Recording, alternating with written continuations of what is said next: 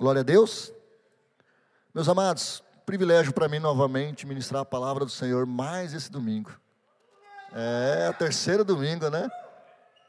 Mas é, eu acolho isso de coração e sei que logo, logo os demais amados estarão aqui né, disponíveis para serem usados pelo Senhor. Amém? Vasos preciosos, preciosos mesmo, em nome de Jesus.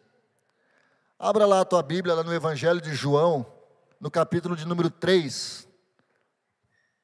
E vamos direto para o versículo mais famoso desse capítulo, talvez o mais famoso do Novo Testamento ou da Bíblia toda. Conhece esse verso? Verso 16.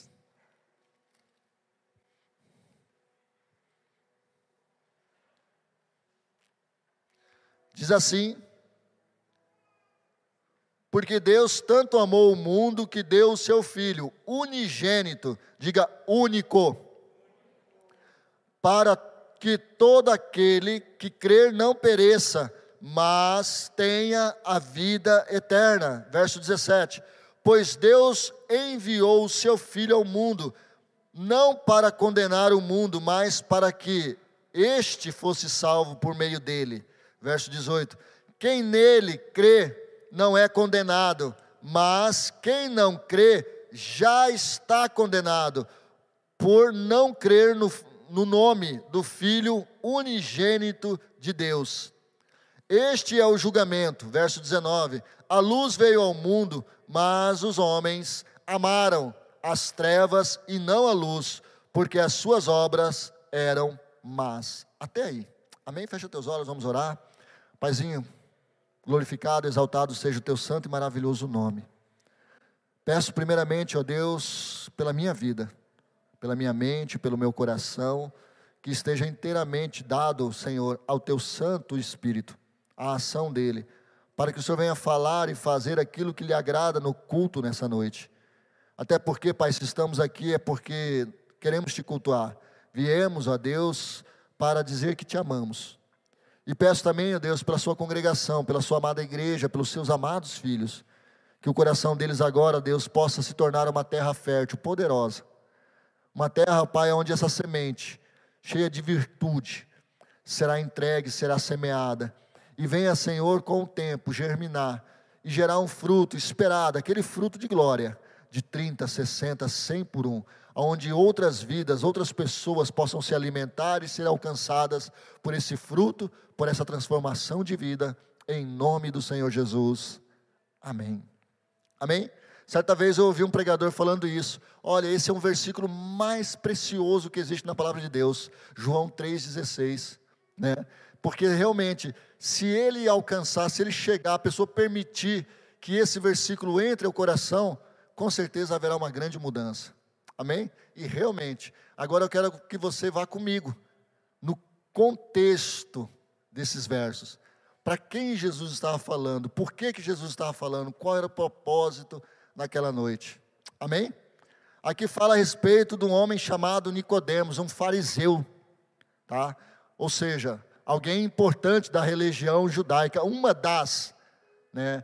Os fariseus eram aqueles que eles velavam, tá? pelo Torá, por aquilo que era escrito, e também por aquilo que era oral, ou seja, é, outras leis que vieram né, da tradição judaica, mas de forma assim verbal. E eles velavam por isso. E eles, de certa forma, acabaram se tornando um partido naquela época, aonde batiam de frente com os saduceus. Os saduceus eram aqueles que só criam naquilo que estava escrito. Eles não trabalhavam a questão oral, e eles até combatiam isso, tá? Aqui Nicodemos era um desses governantes, a Bíblia diz que ele era um dos príncipes da sinagoga ou do sinétrio. Para quem não sabe o que é o sinétrio, era como se fosse um, um tribunal, um lugar onde se legislava e onde se julgava. Ou seja, o legislativo e o judiciário no mesmo lugar. E era composto por pessoas importantes daquela cidade. Tá? Nicodemos era uma delas, ou seja, alguém religioso, alguém que conhecia as escrituras do Velho Testamento, tá? Mas provavelmente estava vivendo uma vida abaixo do que ele gostaria de viver e do que Deus gostaria que ele vivesse. Quantos estão entendendo? Você sabe que a religião muitas vezes ela nos ingessa, né? Por experiências erradas, né? por ministérios errados, por pessoas que não dão um bom testemunho, por pessoas que falam, né? mantêm uma aparência bonita, talvez um terno bem alinhado, talvez isso e aquilo, mas você conhece aquela pessoa além daquele terno. Você conhece aquela pessoa além, entendeu? Da, conhece ela no íntimo, vamos dizer assim, e você sabe que ela não é aquilo que ela aparenta ser. Aí muitas vezes aquilo nos decepciona, nos esfria e nos ingessa. Até acabo não me posicionando, me rebelando, mas eu vou caminhando de uma forma morna, de uma forma fria, talvez. E de repente, vem alguém que prega com autoridade, que ensina verdadeiramente com amor, que estabelece realmente Deus nessa terra, alguém que se assemelha com o Altíssimo, alguém que ensina-nos a chamá-lo de Pai. Ou seja, realmente veio fazer a diferença. E esse alguém chamou a atenção de Nicodemos. Esse alguém se chama Jesus. Ele falou: "Olha, o que eu vejo você fazer, o que eu ouço, o que chega nos meus ouvidos a seu respeito, é algo fantástico. Ninguém pode fazer as obras que você tem feito se não vier da parte de Deus. Ou seja, ele, um fariseu, um governante, provavelmente até temente a Deus, até temente a Deus, mas precisava ter um encontro com Jesus. Você sabe que na Bíblia nós temos várias pessoas tementes a Deus, mas que da mesma forma precisam de Jesus, precisam passar pela conversão. Você já conhece alguém na sua geração, na sua família, alguém que fala assim: puxa, esse alguém é muito temente a Deus. Eu gosto dele, eu gosto dela, ela é temente a Deus, mas ainda não entregou a sua vida para Jesus. E de fato, essa pessoa, ela precisa, e Deus a quer. Deus te quer, meu amado. Amém? Nós temos Cornélio, lá em Atos capítulo 10, e ele era um, um romano, um centurião, um soldado romano. E nós vemos na Bíblia que ele era temente a Deus, as esmolas que ele dava chegavam até o Altíssimo. Hoje nós estávamos estudando Atos 16, falava de Lídia. Lídia disse que o texto era uma mulher temente a Deus. E ela passou por esse processo também de encontro com Jesus. Amém? Nicodemos, eu entendo que de repente até era temente a Deus mas ele precisava passar por esse momento, por esse encontro com o Messias, e ele desejou isso. Agora deixa eu falar algo para você, tá? De fato, nós não esperamos uma transformação instantânea. Nós não esperamos. Eu não espero mais isso.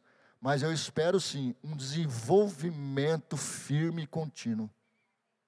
Os que se converteram aqui, não queiram exigir deles, a partir de amanhã, uma mudança 100% mas ajude-os em oração, para que as coisas que foram deixadas, as coisas que foram abandonadas, tá? Venham ser manifestas, né? A partir de então, uma vida nova e des, um desenvolvimento firme, firme em Jesus. Amém? Tem muita gente que espera assim, não, se converteu, agora vai mudar da noite para o dia. Não. E você vai ver que não foi assim com Nicodemos. Nicodemos ele foi buscar Jesus à noite. Aí já chama a atenção. Por que, que ele foi buscar o Senhor à noite? Porque ele era uma pessoa, uma figura pública. Você está entendendo? Ele tinha seus compromissos e seus comprometimentos né, com a sociedade, o que iriam pensar dele, um mestre, o próprio Jesus o chamou de mestre. Você é o mestre da lei e não sabe de tais coisas ele foi procurar Jesus à noite, mas eu deixa eu te falar uma coisa. Ele foi procurar Jesus. Você está entendendo? Tem gente que Deus está falando com ele há muito tempo, está usando pessoas. Deus te quer, meu amado. Deus está te chamando para uma nova vida, uma nova obra, uma nova história. Amém? Ele veio a Jesus à noite e disse: Mestre, sabemos que ensinas da parte de Deus, pois ninguém pode realizar os sinais miraculosos ou milagrosos que estás fazendo, se Deus não estiver com ele. Aqui eu entendo aquilo que eu acabei de falar a vocês. Ele estava cansado daquela forma religiosa de vida. Eu não sei você, mas como igreja eu peço a Deus que os sinais nos acompanhem, que a obra do Senhor continue e que principalmente não seja levantada a bandeira dos batistas, a bandeira dos presbiterianos, a bandeira dos, do, né, assembleianos e, e de outras denominações mais, mas que levantemos a bandeira de Cristo.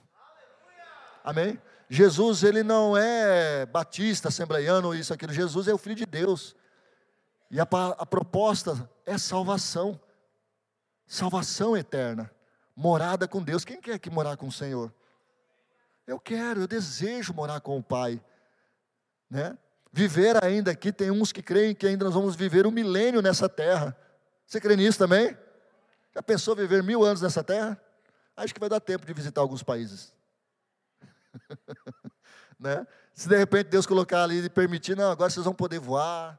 Você sabe que uma vez eu falei para Deus em oração, eu falei, Senhor, eu quero muito ter uma experiência um dia, quando o Senhor me levar em glória, né, de chegar assim no pico de uma árvore, assim, tocar. Falar, olha que coisa gostosa. A grandeza de Deus e eu indo para o céu.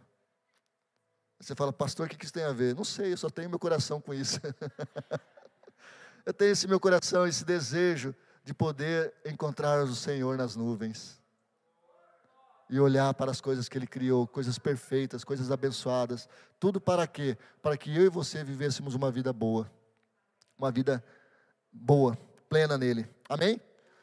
Aí Jesus dá a seguinte resposta para ele. Em resposta, Jesus declarou: Digo-lhes a verdade: ninguém pode ver o reino de Deus se não nascer de novo. Olha a resposta de Jesus. Emblemática, vamos ver. Verso de número 5. Aliás, perdão, verso número 4, né? Perguntou Nicodemos: como alguém pode nascer sendo velho? Olha a razão, olha os olhos naturais. É claro que não pode entrar pela segunda vez no ventre de sua mãe e renascer. Jesus respondeu, ou digo-lhes a verdade: ninguém pode entrar no reino de Deus.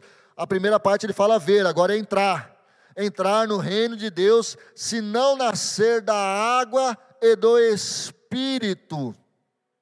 O que nasce da carne é carne, mas o que nasce do espírito é espírito. Não sei como está a sua tradução aí, mas o primeiro espírito é letra maiúscula, o segundo espírito é letra minúscula. Ou seja, o que é gerado no espírito de Deus, no nosso espírito. Amém? O que, Jesus estava falando ali? Qual que era esse novo nascimento? Quero trazer a memória de novo quem Nicodemos era. Nicodemos era um fariseu, um governante, um príncipe que conhecia as tradições judaicas. Ele conhecia as leis, os mandamentos. Agora eu quero que você vá comigo lá em Ezequiel, no capítulo 36, verso 25.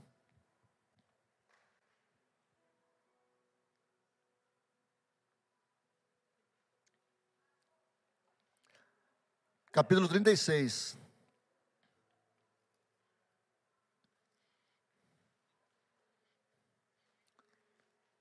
É um livro antes de Daniel.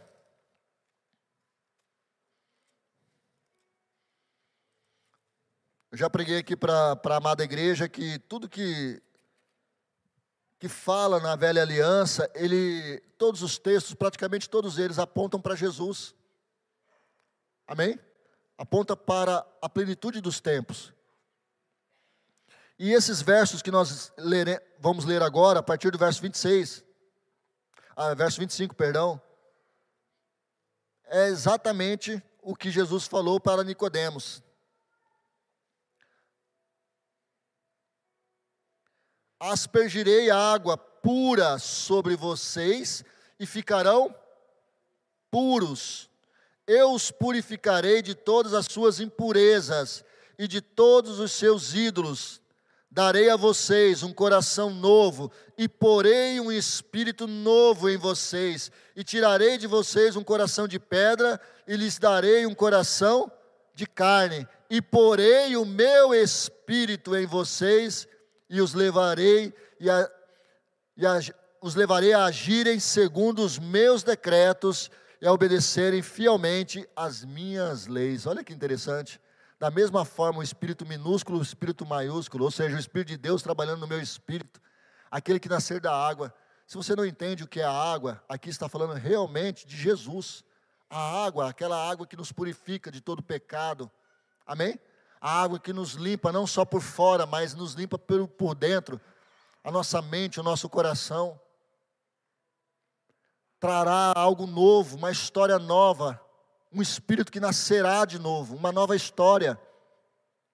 Quer ver? Eu vou pegar um exemplo aqui. Deixa eu ver, está aqui. Digamos que a sua vida seja como essa folha aqui, hoje. Essa folha, toda amassada, toda oprimida, né? Pelas aflições do dia a dia, pelas aflições aí da vida como um todo. E dentro dela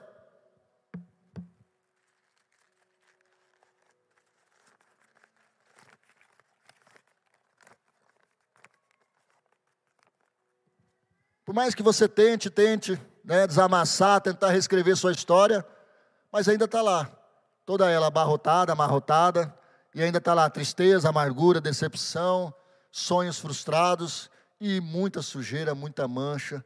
Você olha muitas vezes para si mesmo e fala: não dá mais. Estou até desanimado ou desanimada para reescrever uma nova história. Mas deixa eu falar algo para você: o que Deus faz é algo sobrenatural. Ele vai te pegar do jeito que você está a água purificadora, o nome de Jesus. Amém? Vai pegar, vai te lavar, vai te, vai te limpar. E diz o texto que Ele te dará um coração novo. Limpinho, limpinho, limpinho, limpinho. Pronto para você escrever uma nova história. Pronto para você colocar ali o que realmente agora é importante. Amém? Pronto para você trilhar um caminho com Deus. E o mais importante, ele vai calar a boca do acusador. Por quê? Porque ele pagou um preço pela sua vida. Amém? Aquela dívida que estava na mão do diabo, a minha dívida, a sua dívida foi paga com o sangue de Jesus. Lá em Colossenses, capítulo 2, se não me falha a memória, fala, né, que os reis quando vão à batalha, aquele rei que ganha, ele tem direito aos despojos daquele rei derrotado. E a Bíblia diz que Jesus venceu. Amém? Jesus venceu, ou seja, os despojos que estavam na mão do diabo foram tomados de volta. Foram entregues a Jesus novamente. E Jesus com certeza dará os seus. Hoje, nós não temos mais dívida, graças a Ele, graças a Jesus. Ele pagou a nossa dívida. Amém? E Ele nos deu uma nova oportunidade de fazermos o que é certo, escrevemos uma história sem esse espírito de acusação, sem essa cobrança de ter que provar alguma coisa para alguém. Pare com isso. A dificuldade de um crente hoje é caminhar querendo provar as coisas para o outro. Não prove nada, meu irmão. Se converta todos os dias, se entregue todos os dias, ore todos os dias. Peça sempre para Deus estar aí esquadrinhando o teu coração, os teus pensamentos. Só isso, com certeza, te fará uma pessoa melhor, te fará alguém íntimo de Deus, e essas coisas, tá? Esse novo de Deus, com certeza, vai começar a alcançar os corações.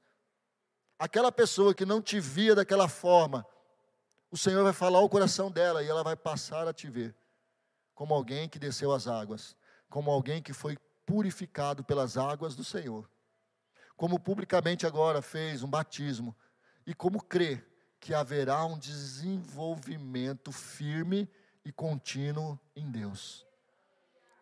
Amém? Não há essa promessa de mudança instantânea, mas sim de uma vida transformada, de glória em glória, de dia em dia, para a honra e glória do nosso Deus. A cada dia eu venço uma coisa, com a ajuda do meu Pai. E Nicodemos, a história dele praticamente é essa. Ele saiu de lá, ele entendeu o recado de Deus e diz que o texto Ele foi uma das pessoas que defendeu Jesus, lá no, no Evangelho de João, no capítulo de número 7, a partir do verso 50, quando né, os saduceus até se juntaram, para vocês verem, saduceus se juntaram com os fariseus para condenarem Jesus, para acusarem Jesus de alguma coisa, para prenderem Jesus. E ele foi um dos que defendeu o Senhor. Olha, será que ele não tem direito de ser ouvido? Será que ele não tem direito de se defender?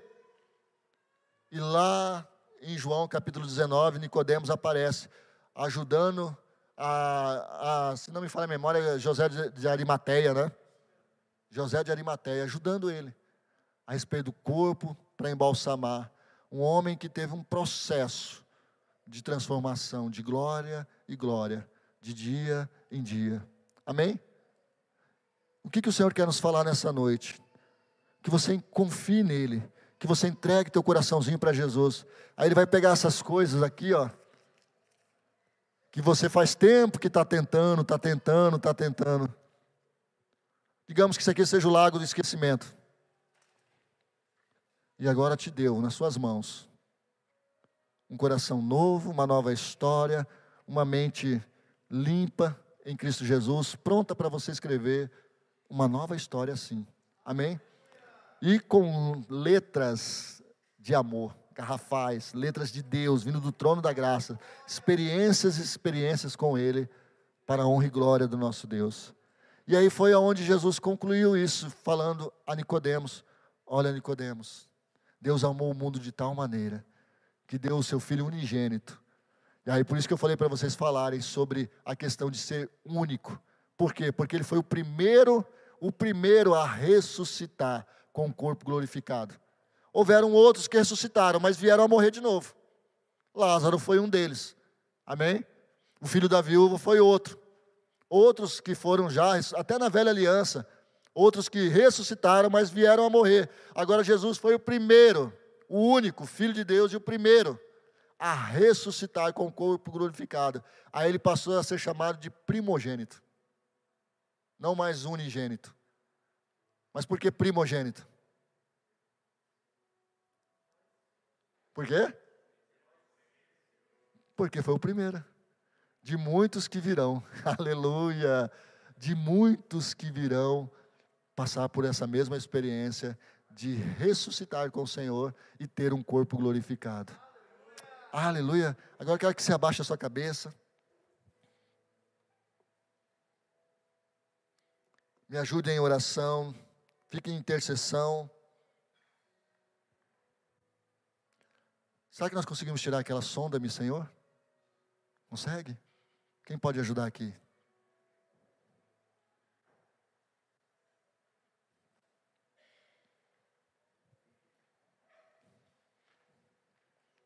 Aleluia.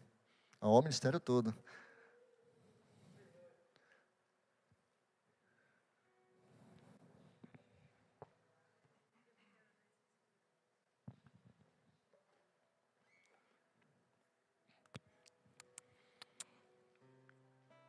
Como vocês puderam ver, seis vidas, de forma pública, deram testemunho do que Deus fez na vida delas.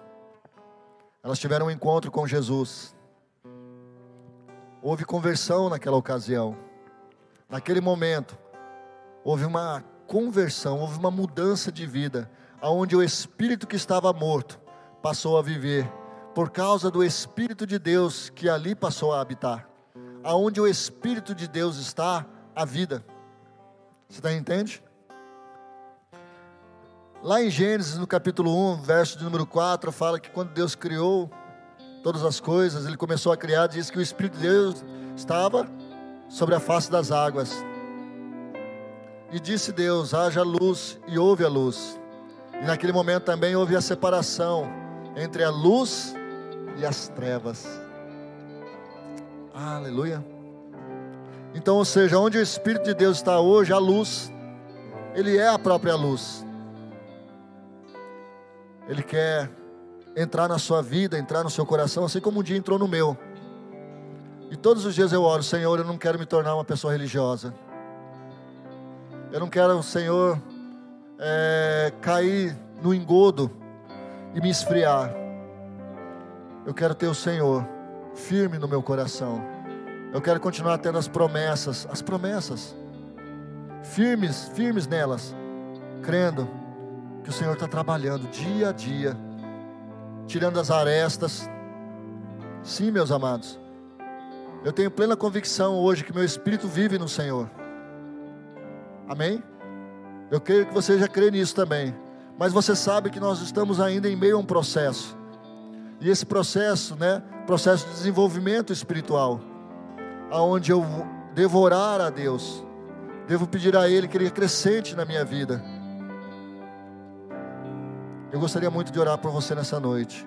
Primeiro, por aquele que gostaria de entregar a sua vida para Jesus.